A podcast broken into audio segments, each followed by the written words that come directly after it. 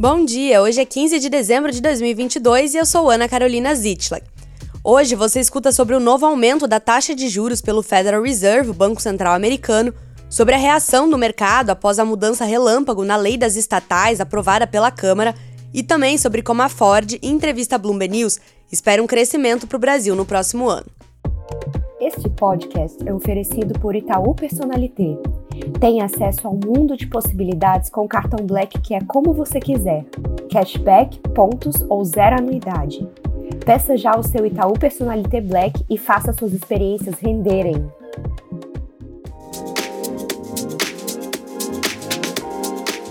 Os diretores do Federal Reserve decidiram elevar a taxa básica de juros dos Estados Unidos em 0,5 ponto percentual para o intervalo entre 4,25 e 4,5 ao ano nesta quarta-feira. O aumento foi menor do que nas últimas reuniões, quando o Fed levou os juros em 0,75 ponto por quatro vezes consecutivas. Apesar da redução no ritmo do aperto monetário, o Fed sinalizou em comunicado que deve continuar elevando os juros até que as perspectivas para a inflação estejam em linha com a meta de 2% ao ano, frustrando investidores que esperavam sinais de que o Banco Central americano poderia reduzir ainda mais o ritmo dos aumentos ou interromper as altas. Os diretores do Fed também indicaram uma previsão mais alta para a taxa de juros ao final de 2023. A mediana das estimativas entre os conselheiros subiu para 5,1%, mais elevada do que as projeções de setembro. A maior parte dos diretores prevê uma queda dos juros em 2024 para 4,1%, um pouco mais alto do que a projeção anterior. O presidente do Fed, Jerome Powell, reforçou o tom hawkish do comunicado em entrevista coletiva realizada após a divulgação e afirmou que a autoridade monetária não estava nem perto de acabar com o aperto monetário agressivo.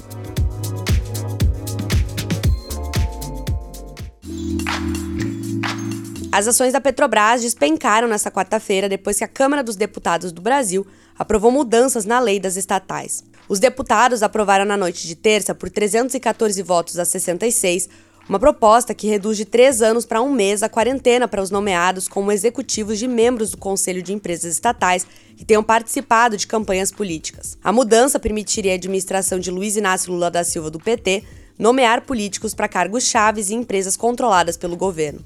As mudanças precisam do apoio dos senadores antes que possam ser sancionadas. O clima no Congresso sugere uma rápida aprovação da proposta, apesar da sua polêmica. As ações da Petrobras ficaram entre as de pior desempenho no Ibovespa, com queda de 7%, liderando as perdas da bolsa. Segundo os analistas Pedro Soares e Thiago Duarte, do BTG Pactual, a velocidade com que a mudança aconteceu pegou todo mundo de surpresa. Isso é indiscutivelmente negativo para a Petrobras e outras estatais brasileiras e elimina um dos principais mecanismos de defesa da influência política na empresa, fecha aspas, escreveram em nota.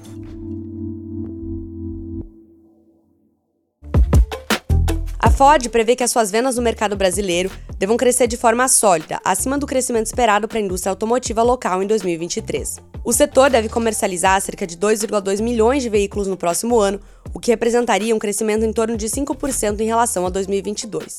As informações foram dadas à Bloomberg News por Daniel Justo, presidente da Ford América do Sul. O crescimento esperado para o setor no próximo ano se deve, segundo Justo, a um modesto crescimento do PIB, a redução de taxas de juros e a uma maior disponibilidade de semicondutores que foi melhorando ao longo de 2022. A marca pretende fazer 10 lançamentos no mercado brasileiro em 2023, entre eles a versão híbrida da picape Maverick, a F-150, além de mais veículos comerciais, segundo o executivo.